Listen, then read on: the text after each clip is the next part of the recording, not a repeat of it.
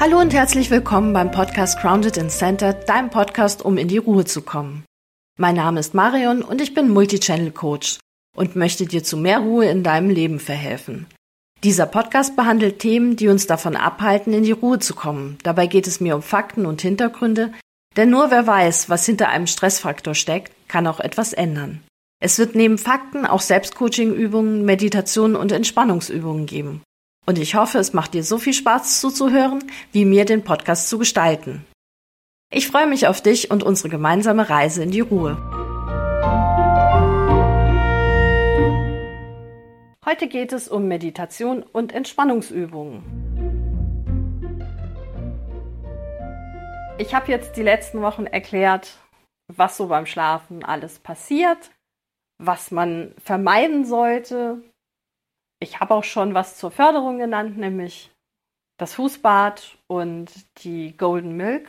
Es gibt aber noch ganz, ganz viel mehr, was man machen kann. Und ich habe jetzt hier eine kleine Auswahl zusammengestellt, auch eine, die ich selber bei mir im Coaching anwende. Und nicht nur im Coaching, sondern eben auch für mich anwende. Allgemein kann ich sagen, es gibt wunderbare Naturgeräusche oder Musikvarianten zum Einschlafen. Und da kann ich auf YouTube Jason Stevenson empfehlen. Das ist ein Australier und der sowohl sehr viel Ahnung von Musik und Frequenzen hat, wie auch von Meditation. Und die Kombination ist halt unheimlich gut. Für jeden, der Englisch beherrscht, ist das ein richtig guter Platz anzufangen. Der hat stundenlange Schlafmeditationen und auch Musikstücke online, die man dann halt auch kostenlos hören kann. Ich verlinke euch den Kanal auf jeden Fall in den Show Notes. Allerdings finde ich, hat das halt auch den Nachteil, dass diese Schlafmeditation oder auch die Musik dann eben permanent im Hintergrund beim Schlafen läuft. Und das hat ganz offensichtlich mehrere Probleme, die mit sich kommen. Das eine ist, wenn man nicht alleine schläft, dann tendiert man wahrscheinlich zu Kopfhörern.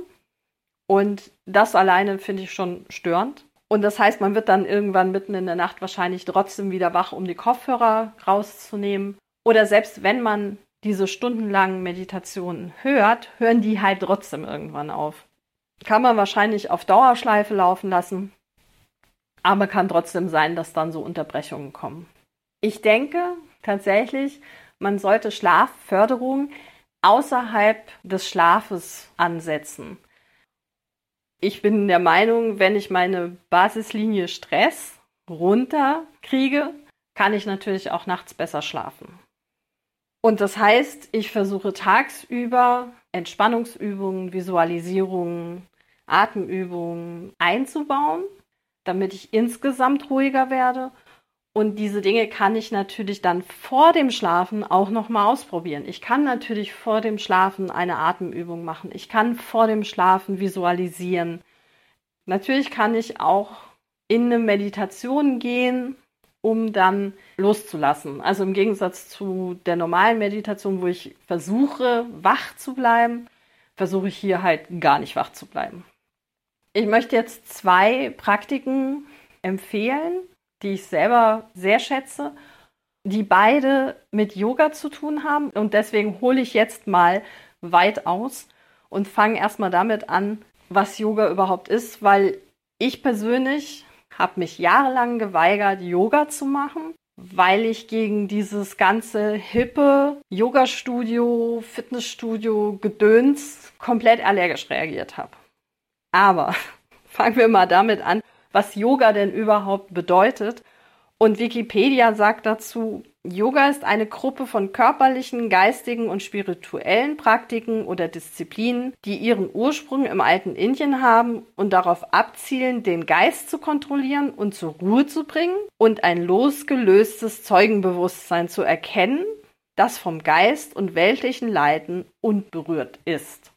Und das hat ja von der Beschreibung her erstmal gar nichts damit zu tun, im Lotussitz oder mit meinem linken Zeh mein rechtes Ohr zu berühren. Hier geht es wirklich nur darum, Entspannung, Ruhe und einen gewissen Abstand, emotionalen Abstand zu Dingen zu gewinnen, um wiederum in die Ruhe zu kommen. Ich möchte jetzt zwei dieser Praktiken vorstellen, die in Deutschland nicht wirklich sehr populär sind. Das eine ist Restorative Yoga. Das habe ich tatsächlich auf Deutsch nirgendwo gefunden, ob es da eine Übersetzung gibt. Also es ist Entspannungs-Yoga. Das ist nicht das Gegenteil von dem Yoga, das man im Fitnessstudio oder in einem Yoga-Studio lernt. Aber es ist schon komplett anders. Und am ähnlichsten ist es vielleicht mit Yin-Yoga zu vergleichen, falls ihr euch in dem Bereich auskennt. Man bleibt sehr, sehr lange in diesen Körperhaltungen. Also es geht um eine körperliche Übung. Und hierbei geht es darum, dass ich den Körper so positioniere, dass ich ihn mit Hilfsmitteln halte, sodass alle Muskeln sich entspannen können, ohne dabei einzuschlafen. Das klingt jetzt vielleicht sehr theoretisch.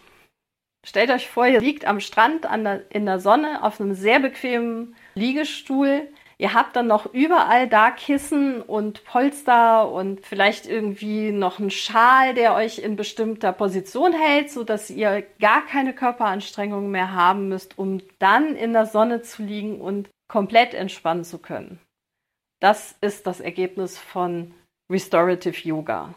Der Sinn und Zweck oder was passiert, ist, dass ihr in diesen Positionen, die sehr ungewöhnlich für euren Körper sind, aber nicht schmerzhaft oder anstrengend, dass euer Nervensystem das wahrnimmt und dann automatisch ans Gehirn zurückmeldet, hey, alles prima, fahr mal runter. Wir können jetzt locker in Rest and Digest gehen, weil wenn der Körper sich so dahin legt, dann kann eigentlich nur alles gut sein und wir sind in Sicherheit. Es droht keine Gefahr und Lass uns mal entspannen. Die zweite Praktik ist Yoga Nidra. Das ist ein bisschen bekannter. Das wird oft übersetzt mit Schlaf-Yoga.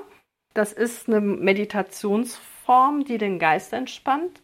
Die kann eigentlich noch viel, viel mehr, diese Meditationsform. Man kann ganze Coachings über Yoga Nidra machen, aber tatsächlich bekannt geworden ist es eben über die Eigenschaft, dass es den Schlaf verbessert und unheimlich viel Energie freisetzt. Das ist in Amerika richtig durch die Decke gegangen in wahrscheinlich bestimmten Bereichen. Da gibt es sogar Lehrer, die ihre eigene Form von Yoga Nidra er erarbeitet, erfunden haben und da jetzt einen Trademark drauf gesetzt haben. Aber das klassische Yoga Nidra ist für alle zugänglich. Allerdings habe ich jetzt auch schon mehrmals, gerade auch hier in Deutschland gehört, dass das falsch angeraten wurde. Weil nur weil es Schlaf-Yoga heißt, heißt das noch lange nicht, dass ich das vor dem Schlafen machen soll. Im Gegenteil. Yoga Nidra ist eine Meditationsform, wenn ich die mache und am Ende dieser Meditationsform wieder in die reale Welt zurückkomme, bin ich super fit. Ich habe sehr viel Energie. Das ist wie ein doppelter Espresso. Und tatsächlich, meine Lehrerin wendet das auch so an, wenn sie nachmittags müde wird, dass sie 20 Minuten Yoga Nidra einbaut und danach ist sie fit wie ein Turnschuh und kann den Rest vom Abend durchziehen. Deswegen nicht vor dem Schlafen machen, sondern irgendwann, vielleicht sogar am sinnvollsten morgens. Jetzt ist natürlich die Frage, wenn ich das nicht vorm Schlafen machen soll, was bewirkt es denn dann überhaupt? Hierzu gibt es gar keine Studien, außer die allgemeinen Meditationsstudien. Und daher Obacht, das ist jetzt meine Meinung und meine Erklärungsversuche in diesem Bereich. Warum wird es also Schlaf-Yoga genannt? Und ich denke, Nummer eins ist, weil es im Liegen durchgeführt wird. Das ist super. Das ist vor allen Dingen für Anfänger in der Meditation enorm gut, weil Meditationen in irgendeiner Sitzhaltung führen über längeren Zeitraum, spätestens nach zehn Minuten, dazu, dass irgendwas einschläft, irgendwo zwickt's, irgendwas ist unbequem. Daher, das ist im Liegen, da ist man automatisch ein bisschen entspannter. Ich glaube, der eigentliche Grund, warum es Schlaf-Yoga ist oder warum halt auch die Schlafqualität dann besser wird, ist, weil man hier so eine Art Trockenübung durchführt vom Schlafen. Also das Ziel von Yoga Nidra ist es, in diesen Zustand zwischen Wachen und Schlafen zu kommen, wo die Theta-Wellen ablaufen. Also sehr langsame Gehirnwellen, aber immer noch wach genug, also nicht im Schlafzustand. Man ist aufnahmefähig, aber eben komplett runtergefahren.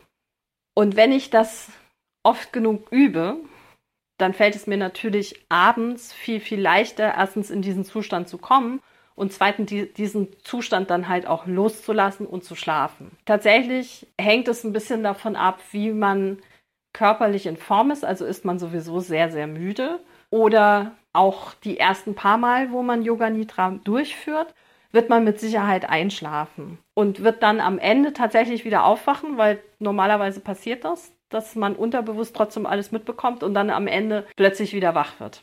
Daher glaube ich wirklich, das ist so wie Trockenschwimmen, nur halt für Schlaf.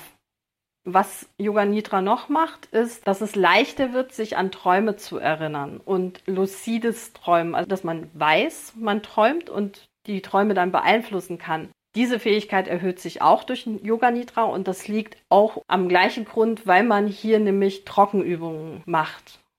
Und jetzt komme ich dazu, was passiert denn eigentlich während Yoga Nidra, was man so als Trockenübung bezeichnen kann. Das fängt vor der Meditation eigentlich schon an. Man überlegt sich einen Vorsatz, wenn man zum Beispiel Probleme mit dem Schlafen hat, dass man sich sowas denkt wie, ich möchte gern durchschlafen. Dann wie jeder Vorsatz oder jedes smarte Ziel kann man sich den ausformulieren in der Gegenwart und positiv. Ich überlege mir einen Satz, sowas wie, ich schlafe bis zum Morgen ruhig durch.